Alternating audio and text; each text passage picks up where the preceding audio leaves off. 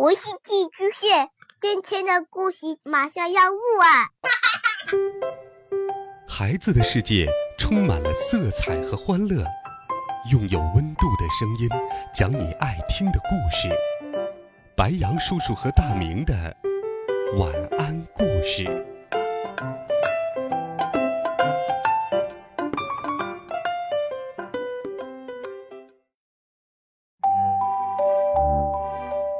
小朋友们、同学们，大家好，欢迎收听白羊叔叔讲故事。今天，白羊叔叔继续给你准备了经典童话，一起来听《鼹鼠的故事》。鼹鼠和绿星上。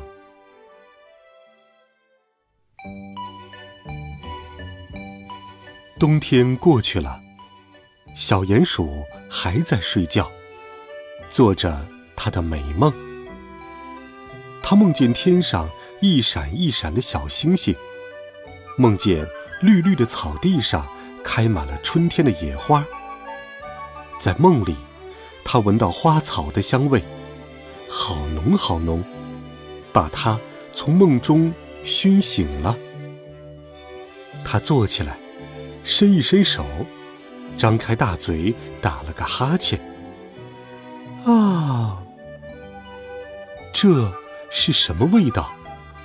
花的香味还没有消失，它那小小的地下室里还留有甜甜的、美好的气味，闻起来像刚下过雨，像晒日光浴，像蜜蜂从蒲公英上采的花蜜，又像刚从柳树上飘下来的柳絮的味道。哎呀，我可能睡过了春天了。小鼹鼠慌了，在家里再也待不住了。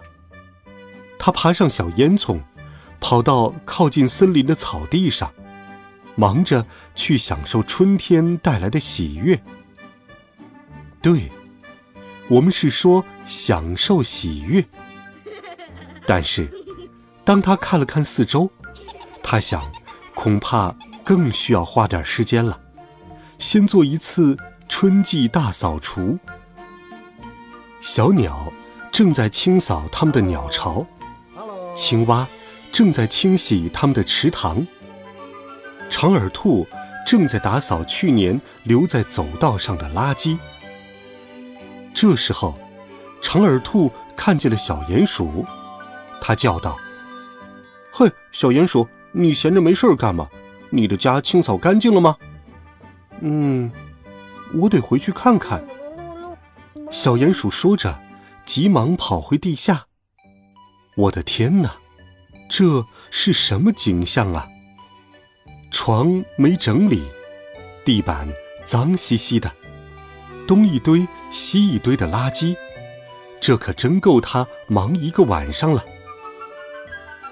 最后，该洗的洗。该扫的扫，一切东西都清理好了。现在不怕长耳兔来看了，它能来吗？事实上，它不能来。它怎么进得来？小鼹鼠想：我该有个大一点的房间，也许要大得多。于是，它开始挖，挖的泥土到处飞扬。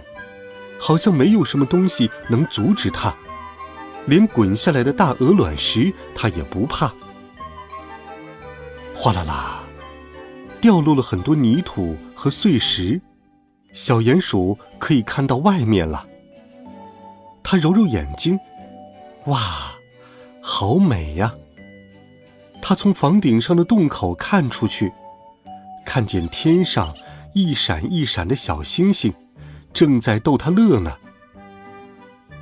你是自己安静的滚下来，还是要我用大锄头把你敲下来？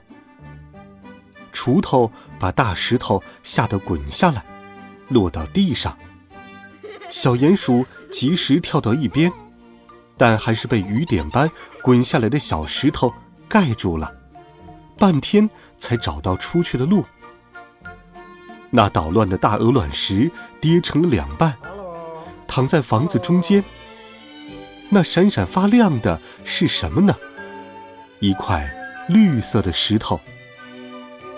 小鼹鼠把石头上的泥土弄干净，这小石头亮得像一盏小灯笼，像森林里的萤火虫。小鼹鼠早把房顶上的洞忘记了，它玩着小绿石，让它的光反射到墙壁上。它好高兴得到这个小宝贝。要是能和谁分享这份喜悦，那该多好啊！但是，和谁呢？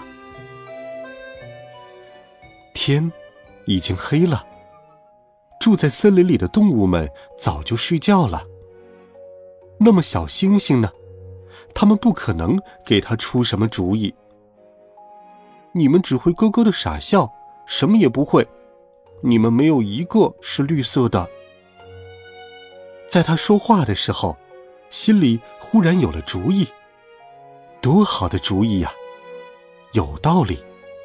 要是他能把小绿石放到天上，它会在天上发亮，那一定是最漂亮的一颗星星。小鼹鼠心想：一看就能把它认出来，不管是谁都会喜欢它。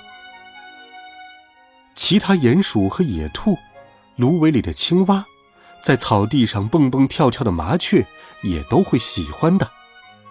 但是，他怎样才能把小绿石送上天呢？使劲的扔吗？怎么才能办得到呢？往天上扔太远了，那是不可能的。除非他能够在森林的草地上搭建一座通天塔。于是，小鼹鼠使劲儿的把一块块石头垒起来。看吧，一座真正的瞭望塔立了起来。小鼹鼠把小绿石拿到塔顶上，不过还是碰不到天，甚至踮起脚也没有用，还是离天好远好远呢。在塔顶上，小鼹鼠一不小心脚一滑。轰的一声，它和整座石头塔一起滚下来，全森林的动物都被它惊醒了。哦，像发射火箭一样，吵得没办法睡觉。长耳兔说：“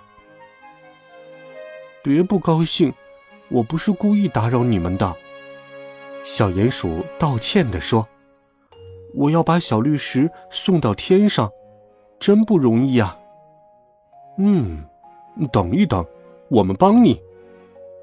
长耳兔说着，吹口哨，叫来了池塘里的青蛙。转眼间，青蛙们来了。一只青蛙爬上另外一只青蛙的背，再把绿石头传送上去，越来越高。最小的青蛙拿着石头到最上面。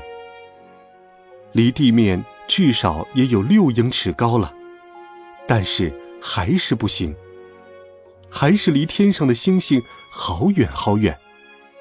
现在，池塘里一只青蛙也没有了，到底该怎么办呢？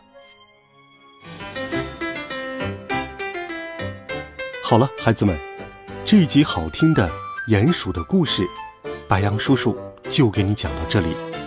温暖讲述，为爱发声。我们明天见，晚安，好梦。